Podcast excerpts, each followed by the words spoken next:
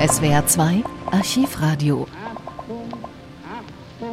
Jahrelang bemüht sich Udo Lindenberg um einen Auftritt in der DDR. Im Frühjahr 1983 lässt er seinen Frust raus im Stück Sonderzug nach Pankow, in dem er den Oberindianer Honny, gemeint war der DDR-Staatsratsvorsitzende Erich Honecker, auffordert, sich doch mal locker zu machen.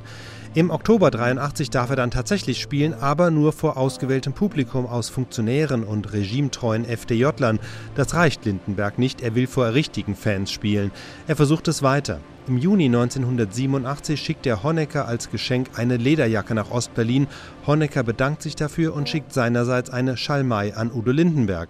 Der äußert sich dazu am 24. Juni in einem Interview mit dem Südwestfunk. Ja, genau. Ich habe mich sehr darüber gefreut. Ein ähm, zwei Seiten Brief, sehr freundlich. Und ein Geschenk, eine Schalmei. Ein sehr wertvolles Instrument. Das ist eine große Geste. Das halte ich für souverän. Ist er auch inhaltlich auf Ihr Schreiben eingegangen? Äh, nicht so sehr. Ich äh, hoffe, dass wir äh, die Details dann demnächst bei einem persönlichen Gespräch erörtern können. Ähm, dieser Brief ist zunächst mal so etwas wie eine, eine Grußbotschaft, ja, so empfinde ich dieses Schreiben. Er bedankt sich für die Lederjacke, er schreibt mir, dass sie ihm passt und er wünscht mir für meine Arbeit äh, alles Gute und wunderbares Gelingen und so und wünscht mir viel Spaß jetzt mit der Schalmei und informiert mich ein bisschen über die Rockmusiksituation in der DDR und er begrüßt eben die Inhalte, die textlichen Inhalte dieser Musik weltweit gegen Raketenwälder SDI für Jahr 2000. Mhm. Herr Lindenberg, in Ihrem Song Ein Sonderzug nach Pankow sprechen Sie ja Erich Honecker an und sagen, im Grunde deines Herzens bist du ja ein Rocker. Hat er sich dazu auch geäußert? Ja, genau. Ich habe also echt den Eindruck, und es geht aus dem Brief auch hervor, dass er sich ganz gut auskennt mit Rockmusik und dass er solche Musik gerne hört und nicht nur privat auf dem Klo.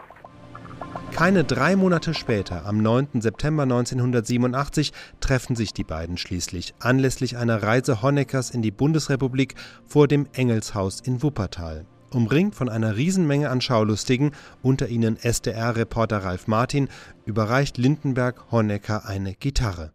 Udo, Udo, ganz kurz, was hat er gesagt? Naja, ja. Gitarren statt Knarren kann er voll unterstreichen, diesen Slogan. Das findet er sehr gut. Und ähm, er sagt mir Natur, das muss bald was werden und ähm, ich soll mich mit der FDJ in Verbindung setzen und wir werden uns dann äh, sehr bald einmal wiedersehen, wenn ich ihn richtig verstanden habe. Und äh, das war eben heute eine sehr kurze Begegnung, aber eben eine erste Begegnung. Und äh, der Dialog, ich bin da sehr optimistisch, wird weitergehen. Doch, er hat gesagt, die FDJ bereitet etwas vor. Es ist ja was in Vorbereitung. Und ich bin auch ganz optimistisch nach den Konzerten in Moskau und Leningrad. Mit dem Sonderzug in die Sowjetunion kommt er dann wahrscheinlich auch bald mal an, der Sonderzug. Nach Pankow? Ja, ja. Beim Olaf Palme Festival. Ist über Termine gesprochen worden oder erstmal eine generelle Zusage? Eine generelle Zusage. Wir müssen dann die Einzelheiten mit der FDJ besprechen, aber ich gehe davon aus, dass Erich Honecker jetzt sein ganzes Gewicht in ein schnelles Vorankommen äh, in dieser Sache legen wird. Und äh, das ist eben auch so seine Haltung. Atomwaffenfreie Welt im Jahr 2000. Und er hat gesagt, dass, ähm, dass es bald zu einer äh, nächsten Begegnung mit ein bisschen mehr Zeit kommen soll. Und dass wir uns an die FDJ wenden sollen, äh, betreffs irgendwelcher Konzerte. Wann bringen Sie weitere Konzerte? In der DDR, hat er gesagt. Und äh, da sind wir natürlich jederzeit gerne bereit, in der DDR zu spielen, ist ja klar. Dieses ganze Hin und Her, Udo darf, Udo darf nicht, ist das nicht auf die Nerven gegangen? Ja, schon. Ich fand es dann irgendwann auch ein bisschen öde und ein bisschen langweilig. Und dann haben wir aber äh, vor, vor zwei Tagen noch mit der ständigen Vertretung in Bonn gesprochen. Und dann hat Herr Honecker ein Treffen begrüßt. Was hat denn den Treff deiner Meinung nach möglich gemacht? Ich meine, es ist die Politik der Öffnung, die Politik der Annäherung und die Politik des der gemeinsamen Bemühen, äh, des gemeinsamen Bemühens um, äh, um Frieden, Friedenssicherung, Abrüstung. Ne? Und da können Künstler, Musiker eben auch was machen. Also das kann ja eben nicht nur an der Spitze der Staaten stattfinden, das müssen ja eben alle, alle anderen auch machen. Alle anderen müssen eben auch dabei sein. Von der Friedensbewegung über eben ganz viele Kulturarbeiter, Künstler, Sänger und eben alle Indianer müssen da irgendwie doch äh, die gemeinsame Zielsetzung verfolgen. Wie hast du ihn denn Wenn du mit ihm so sprichst, auf dem Lied?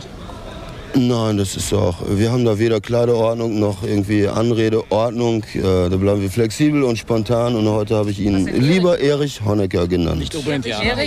Nicht Oberindianer. Nicht Indianer. Mal so, mal anders. Immer Hat er flexibel. Sie eingeladen oder haben Sie, was haben Sie mit ihm gesprochen, so konkret? Ja, er hat, ein, äh, ein, er hat mich gefragt, wann es weitere Konzerte in der DDR gibt. Und da bin ich natürlich sofort dabei. Ja, ne, wenn ich ihn richtig verstanden habe. Ja. Dann gibt es weitere Konzerte in der DDR.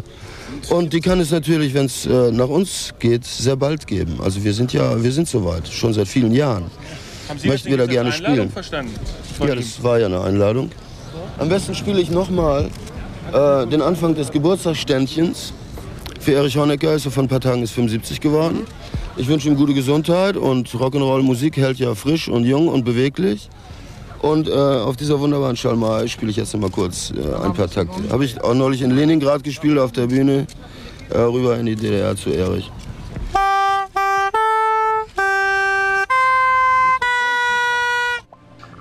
Doch die Hoffnung war verfrüht. Erst nach dem Fall der Mauer 1990 kann Udo Lindenberg in der DDR auf Tournee gehen.